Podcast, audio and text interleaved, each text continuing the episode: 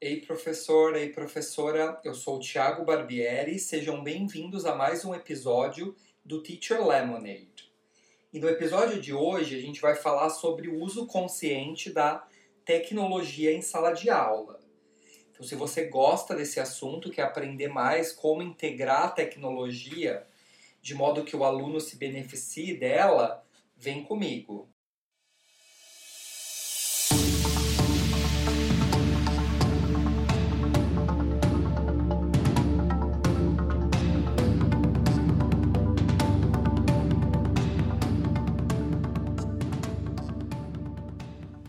Bom, então o que é usar a tecnologia de maneira consciente na sala de aula?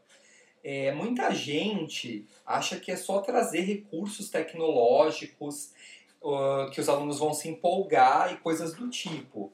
Não, o recurso tecnológico ele tem que ser selecionado de maneira criteriosa. O professor tem que saber escolher, tem que saber que aquele recurso ali vai realmente facilitar o processo de aprendizagem.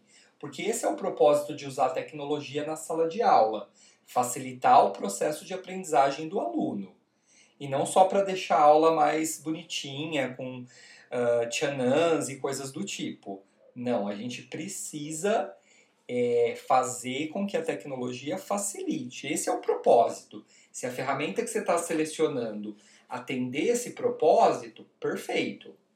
Quando a gente fala de aula hoje em dia, o professor ele tem que ter três tipos de conhecimento. Então a gente analisa isso com o que se chama TPAC, que é um modelo do conhecimento do professor, que engloba o conhecimento do conteúdo, o conhecimento pedagógico e o conhecimento tecnológico.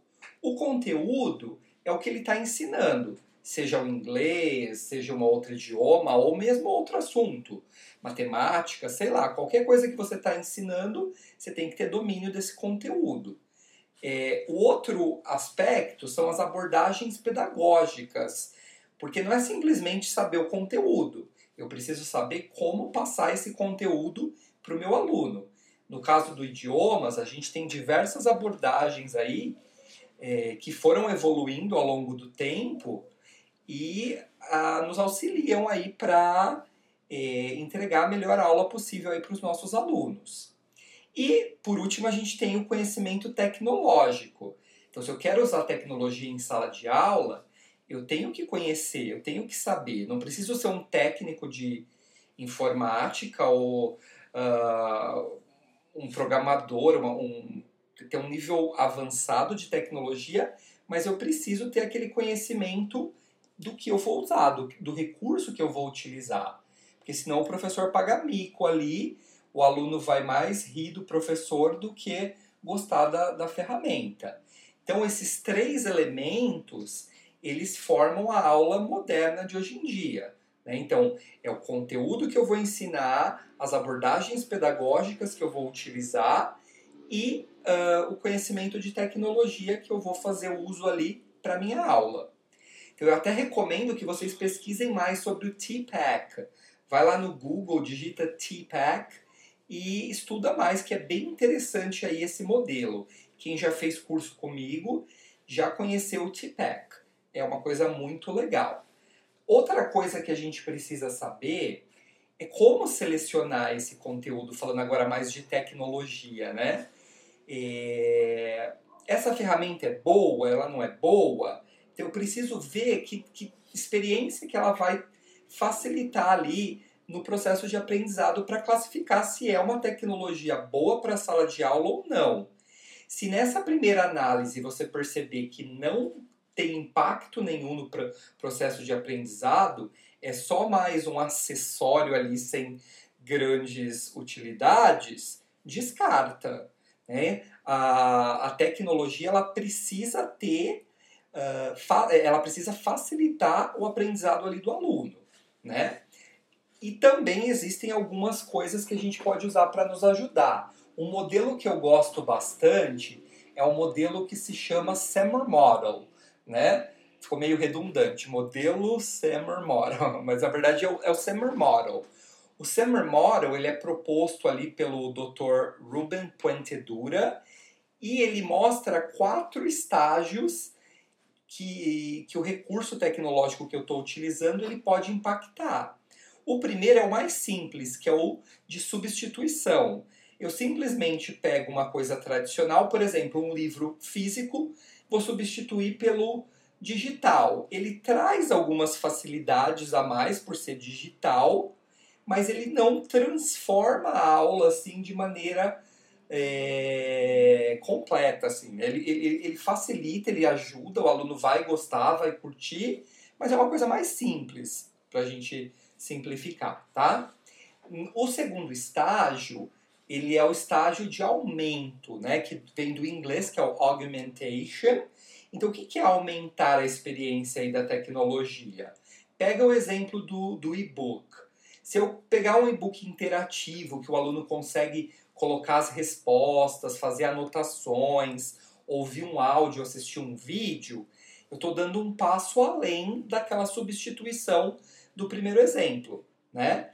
Então, esse e-book mais incrementado, ele dá uma melhoria mais legal que a primeira para a aula, tá? Na, na, verdade, eu não sei se mais legal é a palavra, mas ele dá uma, ele proporciona uma outra experiência aí para o aluno com alguns recursos e, e algumas facilidades a mais, tá? É, então esses dois primeiros, a substituição e o aumento, é o que a gente chama aí no, no Summer Model de melhoria aí do processo de aprendizagem, porque a gente usa a tecnologia para melhorar esse processo.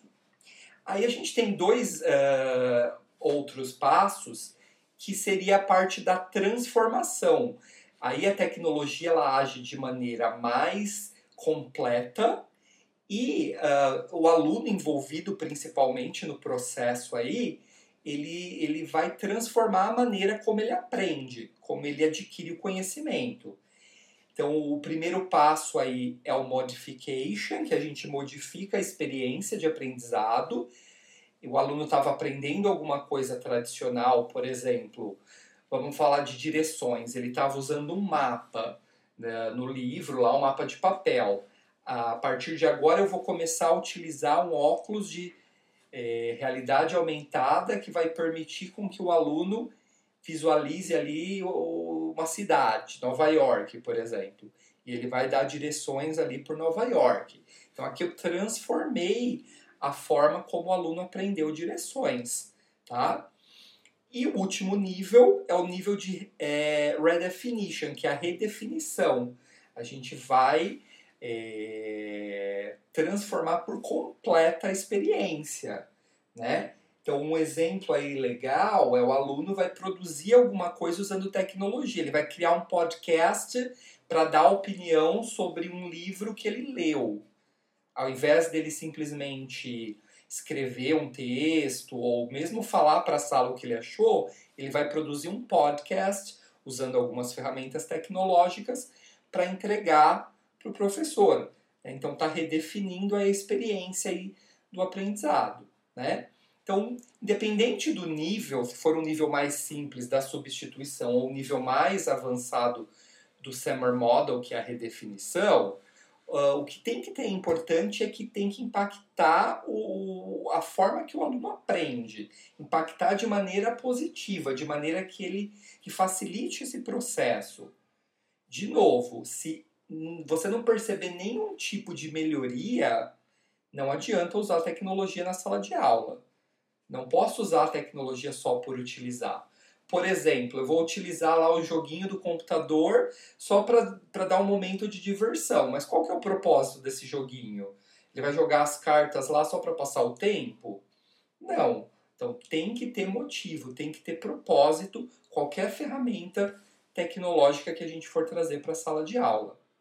E essa é a mensagem que eu quero deixar aqui para vocês. Então, quando eu for preparar minha aula, eh, eu vou pensar nas três esferas. Eu vou pensar no conteúdo que eu vou ensinar, nas abordagens pedagógicas que eu vou ensinar e qual tecnologia que eu vou utilizar. Porque o protagonista da aula é sempre o aluno.